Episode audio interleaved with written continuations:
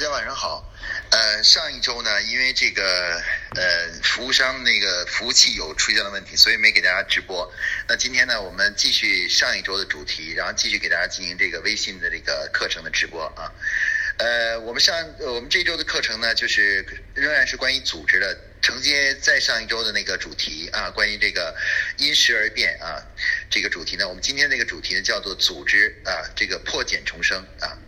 首先呢，让我们来回顾一下上一周讲的内容。呃，在上一周呢，我们讲介绍了一个组织啊，随着时间的推移呢，它就会产生一些问题，就好像我们人类的机体一样的，随着时间推移呢，它会变得衰老，然后呢，会产生很多疾病啊，疾病。那么上一在上一周呢，我们仔细分析了，就是产生这个组织这个衰老疾病的这个原因啊，我们当时提出了三个核心的那个核心的原因。那第一个呢，就是关于就是这个人们对于工作的疲倦感啊，有很多优秀的员工在公司里面工作了一段时间以后啊，在长期在一个岗位没有进步和发展，也没有新的这个有挑战性的工作产生的时候呢，他们会对工作产生一种疲倦感啊，慢慢的就会迷失了自己的这个发展的方向啊，处在一种就是呃。疲劳的这种感觉啊，疲就疲了，我们经常说叫疲掉了啊，这是实际上导致组织的一个呃产生问题的啊，效率降低啊，然后工作的成果开始降低啊，啊一个很重要的原因，是因为人们没有激情了，缺乏激情了啊。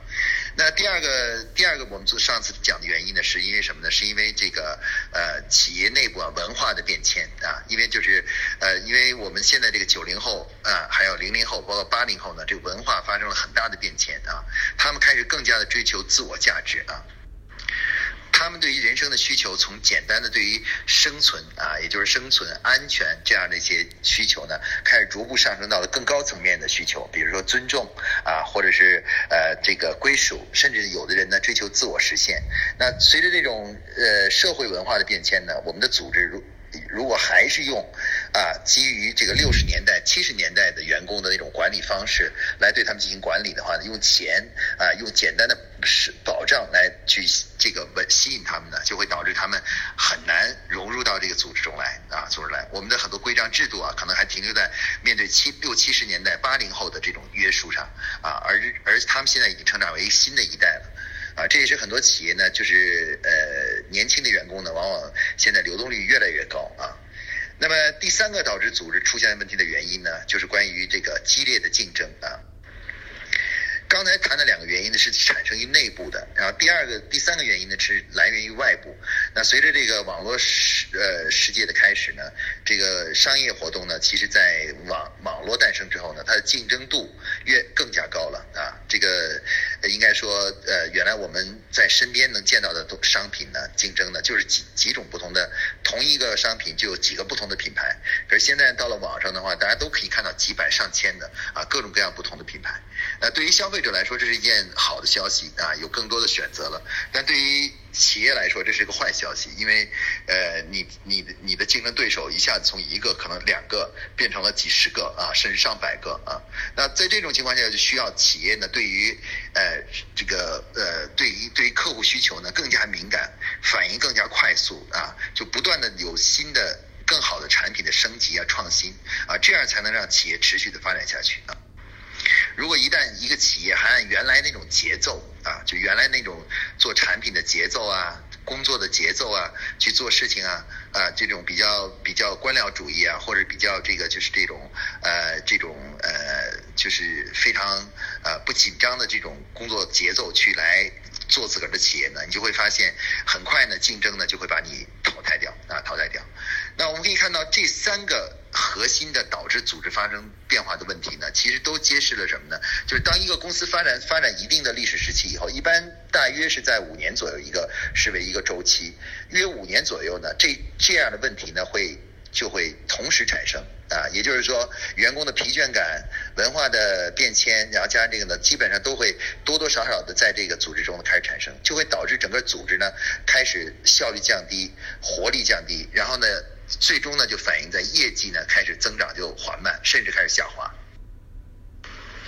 那么，无论你有多么先进的技术啊，无论你做进行多少的学习和培训，你会发现有一个问题，就是你始终无法解决这些根本性的问题啊。这根本性的问题是文化的问题啊，啊习惯的问题啊，然后还有就是包括这个呃节奏的问题啊等等。那这一系列的，他他所需要的呢，是靠简单的一些学习啊、培训啊啊是解决不了问题的。靠从外面引入一两个人也不行，因为你。整个这个问题呢，是整个组织所有人共同的面对的一个问题啊。那一两个人进到一个组织中呢，通常他们不仅不能改变一个组织，往往呢是被组织而改变啊。他们往往会被这个组织同化掉啊，同化掉。那基于这样一个一个一个前提呢，我们可以看到呢，如果组织要想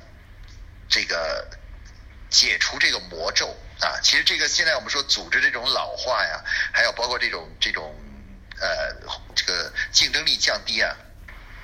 已经对所有的全球的企业都开都都提出了一个如何呢，能够让自己的企业呢不断的获得重生啊重生。所以今天我们这个课程的主题呢，就给大家介绍一下呢，就是如何啊用什么样的方法啊系统的方法，能够帮助我们的组织呢不断获得新生啊不断获得新生啊。那其实呢。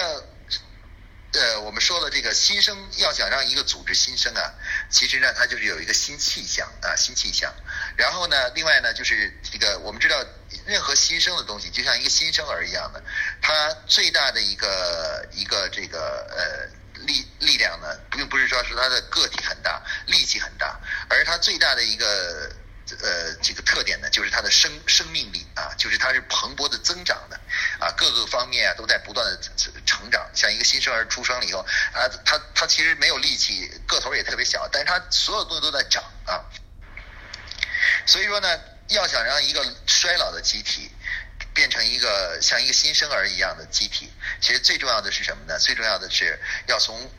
本质上去来改变我们的组织，才能获得这次这次真正的成长和突破啊！其实我见到了现在很多国内的企业啊，有的是很大型的企业，有的呢是这个呃中小型的企业，呃，他们都是有一定历史的啊，历史的。在操作的过程中呢，这个在历史中呢，曾经都有辉煌的时候，但是呢，现在渐渐的，这整个企业呢开始进入到了疲态。啊，他们的领导者呢也想了很多种办法，就是想要试图扭转这个疲态啊。比如说，他们亲自主主持抓一个新产品的呃推广上市啊，希望通过一个业新产品的推广呢，来去最终呢就是能够呃让这个组织焕发焕发青春啊，或者是在公司里拼命的进行培训，教育大家建立什么文化，各种各样的文化啊。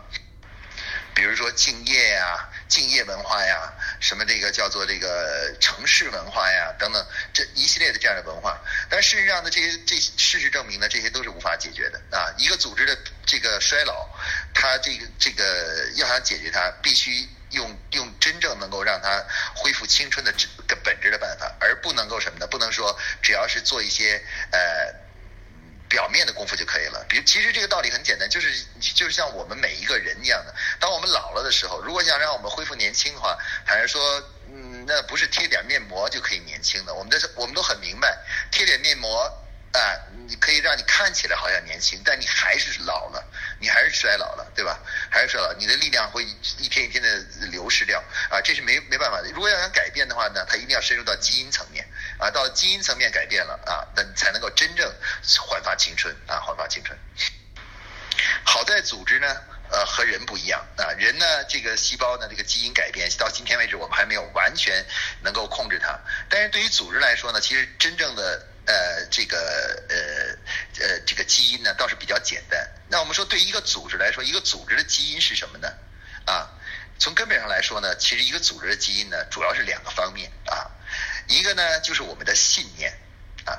一个组织中啊，都有有很多种信念，啊，这种信念是关于有关于什么的呢？是关于成功的信念。啊，就是关于呃幸福啊、快乐、成功的信念，就是如何去获得幸福、获得成功、获得发展这这样的这样的信念。那每家企业呢，其实在历史中呢，由于它过去都有很多经验，那在这个经验的过程中呢，其实他们都会啊，就是有一些信念的形成啊。那么这个信念呢，在过去呢，可能是一个很好的东西啊，比如有的公司就认为大量投放广告，然后获得回获得销售回报。他们把它简称为叫打广告模式啊，就这种方式啊。然后还有呢，公司呢信奉人海战术，就是啊，公司里的员每个员工全员营销战那个思想等等这样的一些信奉。那么这些这些理念呢，是其实就是就是一个企业的 DNA 啊。呃，这个这个企业的 DNA 实际上是人们心中所持的那种理念啊，就是我们共同相信的东西是什么？我们相信什么样怎么做才能让我们成功？那么这种理念是基 DNA 的一个组成部分。还有一部分是什么呢？还有一部分的 DNA 呢，就是我们已经经过常年养成的公司内部的一系列的工作习惯啊，包括领导的管理习惯，包括员工的这个执行的习惯啊，或者是跟跟他人合作的习惯。那么这这个理念加习惯呢，其实就是整个公司的 DNA。那如果我们想让一个组织重生呢，一定要从理念和习惯层面入手，来改变这个组织。呃，在这个英文里面呢，理念呢就是这个 belief 啊，就是你相信的东西，你到底相信什么东西可以是对的，什么东西是是是可以让你成功的啊？这个习惯呢就是 habits 啊，或者 hobby 啊，habits 偏好啊啊偏好。那么这个其实呢，坦率说呢，这个呃很多企业呢现在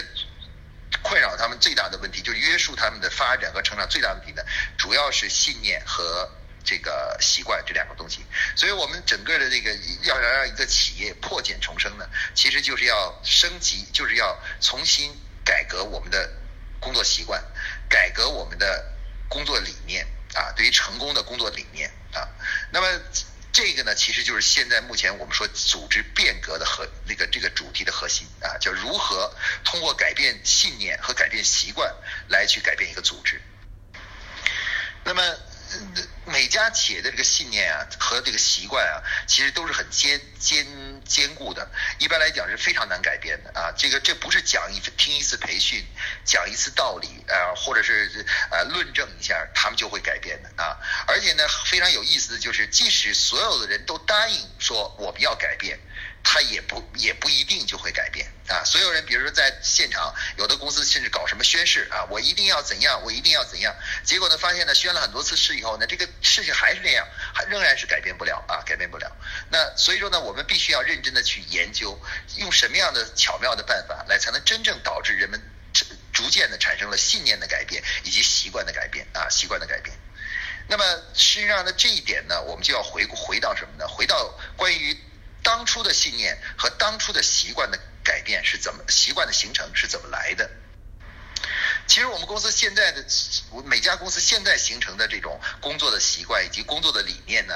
其实是在历史过程中沉淀出来的。啊，比如说很多重要的信念是怎么来的呢？是源于公司在某个辉煌的时候一次成功而得来的啊，或者一次或多次的成功而得来的。我们因为有一次取得了很让我们振奋的一次成功，然后于是我们就把那次成功的一些做法或者一些模式，就把它定义为什么呢？叫做一种我们的信念。我们就认为。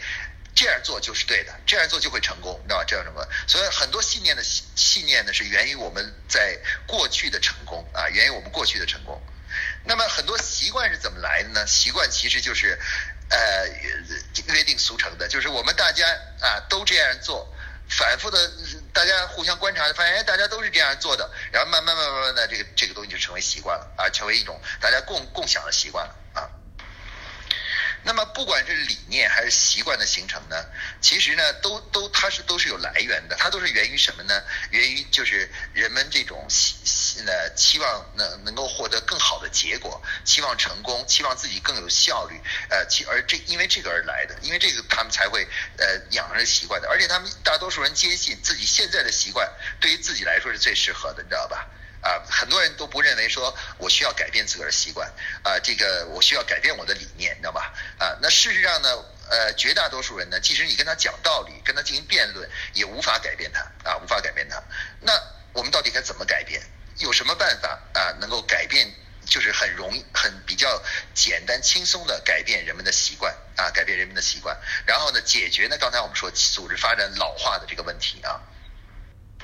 很多企业呢。遍寻了很多很多的这种方呃，就是叫做呃咨询公司啊、培训公司啊，还有很多很多的，然后去参加很多学习啊、培训啊，啊，听一些甚至有的时候听的是一些让人振奋的，有的时候听的是一些很深奥的东西，你知道吧？呃，试图呢通过从外面学习一点东西，然后回来以后一做，就让自己的企业就开始慢慢慢慢的具备活力了。那些老员工呢也开始有干劲了啊，就想做到这些，但发现呢大多数情况下都会失败的，因为这是因为。呃，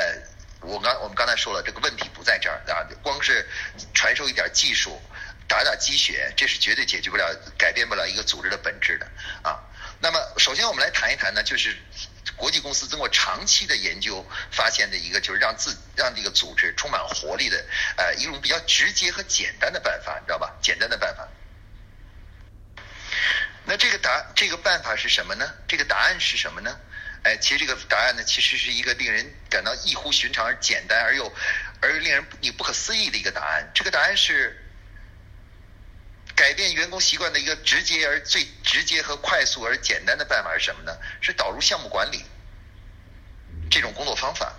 啊？为什么？因为在长期的研究和实践中呢，我们开始的时候呢，大多数人都认为项目管理只是一种工作模式，但事实上，经过反复研究发现，项目管理其实是一个帮助那些呃已经陷入到疲态和老态的企业呢，能够焕发青春的一个最直接而简单的办法。为什么呢？让我们来简单跟大家说一下啊。刚才我们说了一个企业的老化，它其实从根本上来源于，第一是对于工作的疲倦感。那人们为什么跟一个这个这个这个？就是对工作会产生疲倦感呢，因为没工作是没有变化的。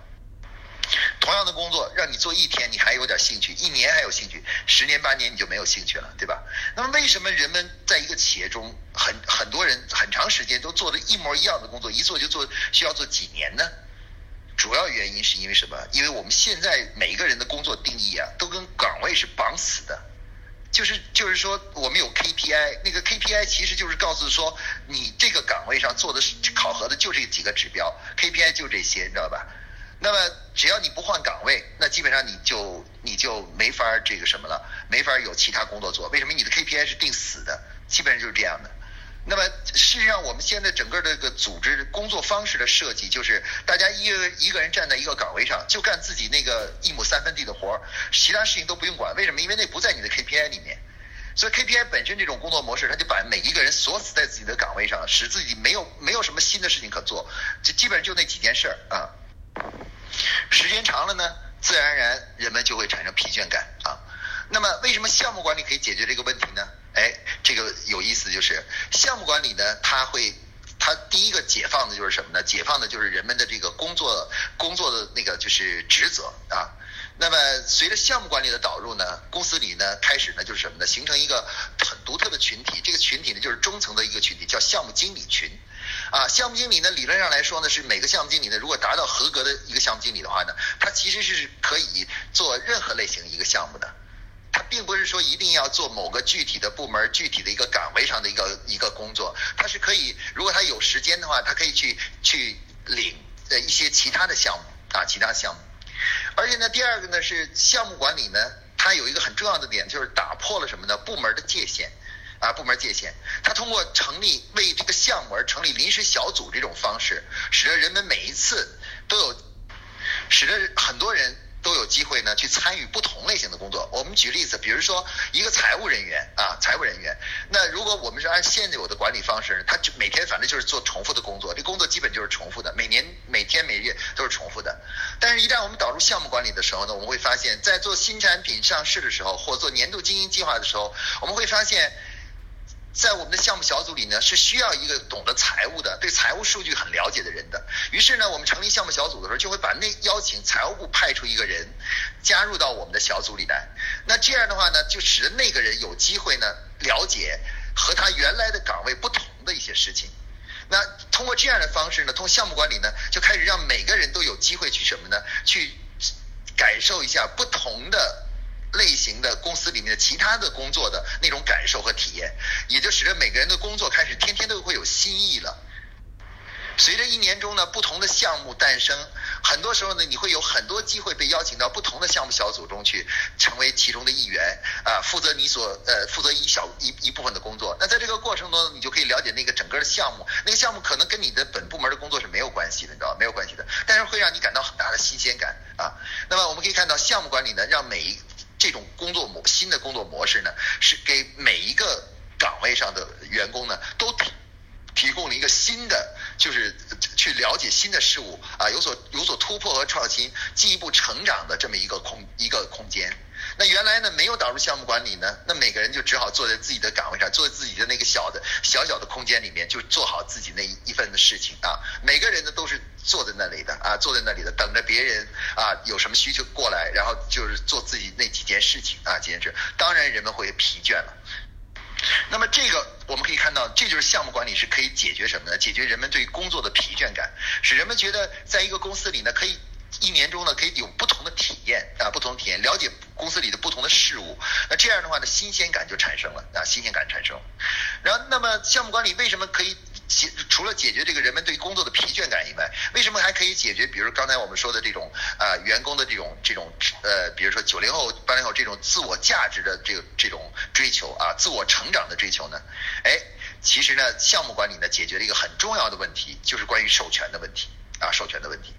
那为什么项目管理可以解决授权问题呢？啊，大家可能不明白，说我不导入项目管理，难道我就不能授权吗？啊，确实，其实不导入项目管理呢，是肯定很难授权。为什么呢？啊，我们想啊，整个公司呢，一般都是有一个总的这个呃销售指标。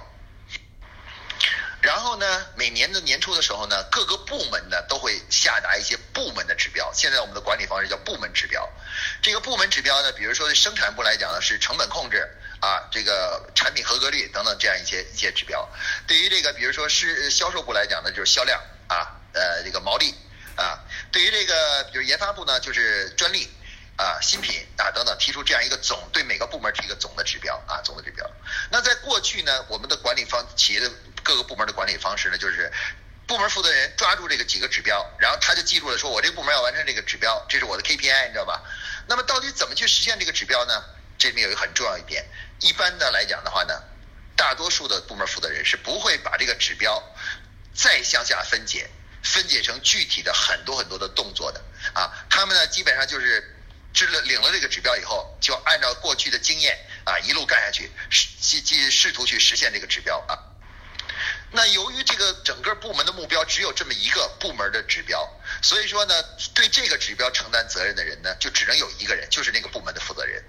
所以说呢，下面的人呢，其实都是这个部门负责人的助手，就相当于他的助手了啊。那那些人呢，就没法承担责任，而且呢，也没有没法领取功劳，因为如果这个部门。完很好的完成了这个，就是整个这个工作的话呢，最大的受益者得到最有成就感的、最有这个价值感的人呢，就是那个部门负责人啊，部门负责人。那基本上他下属的就没有什么成就感，为什么？因为那个指标只有那只有他一个人对指标负责，其他人其实都是在帮忙的啊。这就使得什么呢？整个一个，比如说我们企业中的一个部门，实际上真正有这种价自我价值感、有成长的感觉的人呢，其实就是那个部门负责人。啊，部分的人，其他人呢，其实都都没有什么成长的感觉。为什么？因为反正我也没对结果做出什么负责啊。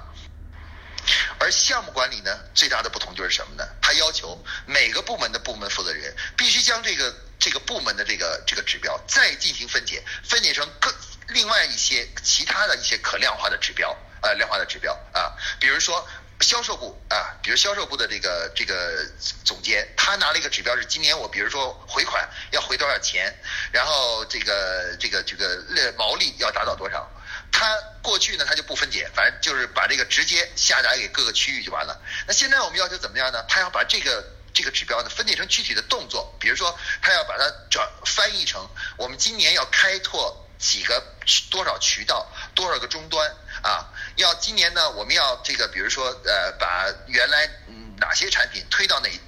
推到一些空白的区域去啊，然后呢，包括呢，我们今年呢要这，比如说要这个对代理商提供什么样的服务，那他要负责将这个转化成这样一个目标，那转化出来那个新的那个这些目标呢，呃，开拓终端的目标啊，服务代理商的目标呢，就会变成什么呢？变成项目。那么大家可以看到呢，最大的区别就在项目管理呢，它就要求这个部门负责人将原来的更大的目标进一步的进行分解，分解成相对小一点的目标。那这个小的目标呢，会去就是由什么呢？由这个呃所谓的项目经理来负责的。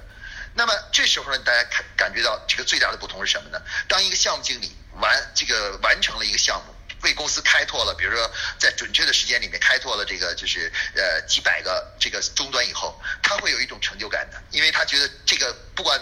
总的目标达成没达成，但这个目标达成是我来做的，我来组织的啊组织的啊。那么而且的话呢，我们也我们发现呢，只有将这个整个目标进行深入分解之后，才能够进行授权。如果你整体的目标不进行分解，你是根本无法授权的。那么大的一个目标，下面的任何一个项目经理都无法无法承接。所以说你不分解，你就没法去没下面任何一个人都没法去对那个目标负责。只有那个最高最高职位的那个最高权力的人只能负责。所以说呢，项目管理呢，其实解决了一个最大的问题，就是什么呢？关于是怎么授权的问题啊。因为你把大目标进行了分解，分成小中目标或者小目标，然后小目标呢转化成了项目的目标。这样的话呢，你就可以进行分解了。所以项目管理其实解决第二。很重要，用巧妙的利用什么呢？对目标进一步进一步分解的这种方式，来最终呢解决了什么呢？解决来解决了这个就是关于授权的问题。而授权一旦得到解决的话呢，我们整个组织每一个人的自我价值感呢就大幅度提高了，因为他们开始发现自己过去呢就跟别人搭着伙一起干，成了也没有功劳，败了反正也不用承担责任。但是现在呢，很多所有的工作的指标都分开了。啊，每个项目的那个目标都是不一样的啊，不一样的，对吧？啊，不一样的话呢，这个就是这个这个就是最终的结果就是什么呢？最终结果就是，哎，你你一旦做成了，就就有自我价值感了。你说，哎，我是这方面，我是渠道开拓方面的专家，我是这个终端设计、这个终端装修的专家，哎，你就会发现，你就会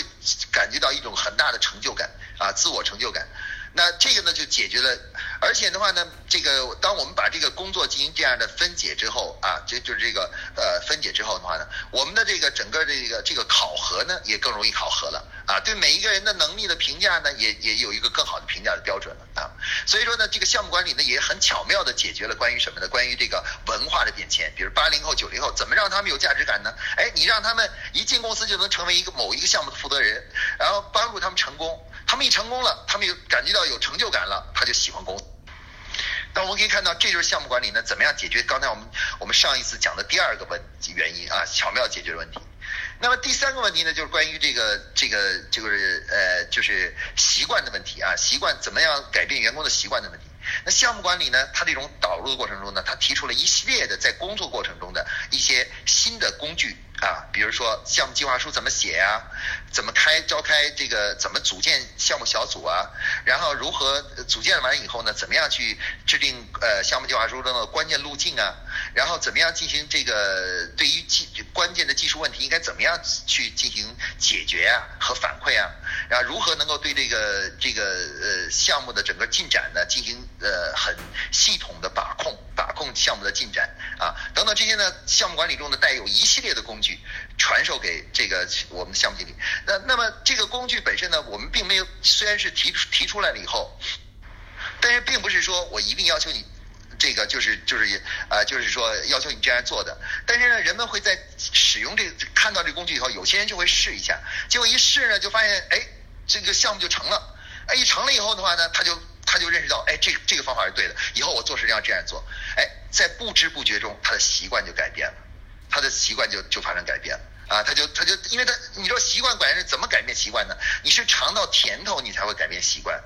一个是一个方法，你原来没用，你用完以后，你发现你尝到甜头了，哎，你就开始习惯改变了。比如说，我们大家现在都使用微信支付这个这个这个习惯，那怎么改变过来呢？开始我们都用是人民币，现在大家都使用微信了，怎么改变过来？就是当第一次你试了一下，哎，这个微信支付真是很方便哦，我一分钱都没带，但是我还是把东西买回来了，哎，你尝到甜头了，你就会重复，重复多了，你就会变成习惯了啊。所以习惯的改变，项目管理也能做得到。那么项目管理。还能解决什么问题呢？还能解决的一个很重要的问题就是什么呢？就是这个关于这个，就是呃，这个呃，我们说的这个节，就是如何快速建立快速的响应环境变化的这个这个问题啊。那么大家可以看到，为什么我们现在很多企业啊，对于这个市场的变化呀，反应速度会很慢啊？有的时候老板在这拼命着急，哎呀，这个这个我们要怎么样怎么样，就发现呢，企业内部的。整个动作非常的缓慢啊，做一件事情非常漫长啊，包括有的时候这个说了会上都决定做一件事情了，结果实际去做的时候呢，就发现过了好久就没有响应，然后一问原因是什么呢？可能哎说那个谁谁谁我已经给他了，他没有想没有没有给我答复啊，对不对啊？等等等等等，然后一问说那个人你为什么不给答复呢？那个人说我最近很忙，我在出差，你知道吧？呃出差，然后最后的这个事情就全都坏了。那么这个呢是这是一种综合症，这就。这个我们把把它称为叫做这个这个企业的肌无力，就企业开始没有没有没有力量了啊，肌无力了。为什么这个这个这个企企企业会出现这种情况呢？就是刚才我们说的，人们也疲倦了啊。人们虽然看着市场在变化，但是心里头已经没有那种激情去响应这个市场变化变化了，你知道吧？啊，就还是希望能够舒舒服服的按照原来的方式去做，你知道吗？呃，舒舒服服去做。那么。这里面的核心原因是什么呢？其实原因是真，因为真正企业的最大受益者呢是老是企业的这个呃所有者，哎，就是老板啊，或者是说我们说这总经理，他们呢，哎，这个感觉到真正着急，因为他们对风险的那种感受啊会很强烈。相反，那普通员工他是感受不到风险的，你现金流不行了，员工是不知道的啊，现金流前一段时间出问题了，员工是没有感觉的，但总经理就会感觉到很强烈，就感觉到这个这种风险意识。那总经理呢，就或者是这个，或者是老板呢，就会很着急，你知道吗？很着急，就拼命的想去做出响应，做出改变，对市做出变化，来适应市场的这种情况。但是问题是，员工感受不到，员工感受不到这种这种强烈的这种意识，他只能通过老板去感受到，但是他其实没有真正切身的体会，你知道吧？我们古语说，不当家不知柴米贵，那只有当了家，才知道每一个这个。柴米是很贵的，你你说你不当家，你在家里就是跟着一块吃饭，你是感觉不到出来浪费是有什么有多不好的，你知道吧？啊，你觉得这都很正常，你知道吧？那很多时候呢，我们的组织为什么无法快速响应市场？就是因为真正组织中着急的只有一两个人，就是企业那个最高级的人人员啊，而下面的员工呢是感受不到这个这个就是这种紧迫感的啊，就是原企业面对的风险什么之类的，所以他们其实做事情还是按照原来那个节奏啊，也就是说你。脑子着急，肌肉却不紧张。那我们说，那怎么办呢？那到底该怎么样去解决问题呢？哎，项目管理仍然是这个方式一个很好解决办办法。为什么呢？因为我们说了，这个之所以这个员工感受不到这个就是这种紧张感，是因为本来他们就。不对这个企业的存在生存是负责任的，也就是他不当你这个家。那既然你这个家只有你来当的话，当然你只有你一个人着急了。其他人为什么要为你而着急呢？啊，这你再着急，他们也不可能跟你一样去着急，对不对？那所以说，我们就必须给他们一个，要想改变他们的工作习这个这种节奏啊，我们得也让他们体会出当家的感觉。那么好了，项目管理呢怎么解决的呢？它是把公司整个这个大的家的这个这个目标啊目标，通过立项的方式，把它分解成很多很多小目标啊。刚才我说了，比如说总的销售目标，我会分解为渠道开拓啊、广告宣传、新品研发，然后这个这个后台的这个原材料的这个成本降低，分解成很多很多这样的这个很多独立的小小目标。这些小目标呢，每个目标。就会形成一个项目，而项目本身呢，那个项目经理就是项目的家长，也就是你当你是一个项目的项目负责人的时候，你就是这个项目的一个这个当家人，也就当家了啊。那也就是说，原来本来我们像是在一个大家里一起生活，那家里要出问题呢，肯定只有家长急，你知道家里家家长急。那现在呢，我们把这个大家呢，这个大家的这个这个要实现的东西呢，分成很多很多小家，每个小家呢叫项目。啊，那那真正着急的人呢，是那个项目经理最着急啊？为什么？因为他的整个考核收益都跟项目挂钩。这样的话呢，我们很多员很多下面的员工呢，因为他们虽然没有当大家，他们会当到小家，而那个这个小家呢，又跟他的业绩啊，跟他的这个什么呃收益啊、个人收入啊有关联上了。哎，这时候他们就有了当家的感觉。当一个人有了当家的感觉呢，责任心就诞生了啊，激情也就诞生了啊。我们说这个说你你给别人打工你是没有激情的，你可以磨洋工，但是你如果自己开公司呢，你就不会有这种感觉了，对不对？是吧？那我们经常说，为什么一个出租车司机能够坚持着一直把那出租车开好啊，一直那什么呢？因为他是自那出租车他就自己当家呀，你到底什么时候出车，什么时候那什么，全是你自个儿定，但是呢，就跟你的收益是挂钩的。那自然而然你就那什么了。那我们可以看到，项目管理呢，就是通过这样一种巧妙的方式，给大家每个人都创造一个小家出来啊。这样的话，让大家都产生了紧迫感啊，这这产产生了紧迫。这样的话呢，整个组织这种这种这种紧迫感，就是这加快节奏的这种感受呢，就从原来公司里的一两个人，就是顶头的一两个人，开始逐步转化到什么呢？转化到下面的很多人。很多人都有这种紧迫感啊，这种紧迫感啊，他们当然当然他们的紧迫跟这个上级的紧迫不一样了。上级的紧迫是说我要怎么能够改变上新品，实现我的销售销售增长。那那边呢，他但是对他们来说，他们的目标很简单。他说，哎呀，我怎么能够按时间按照要求完成这个项目，好拿到奖金啊，拿拿拿到拿那什么，而且最后最后得到这个表扬，得到晋升。哎，他这个呢也成为一个很强烈的紧迫感的一个呃，增加这个工作紧迫感和这个呃激发他们工作热情的一个办法啊。那我们可以看到呢，项目管理呢通过这一他这个工作方一种简单的工作方法啊，然后呢一揽子的去改解决了企业的这解决了企业的这种老化这个问题啊。所以说呢，我们我们这个标题叫破茧重生啊。那我们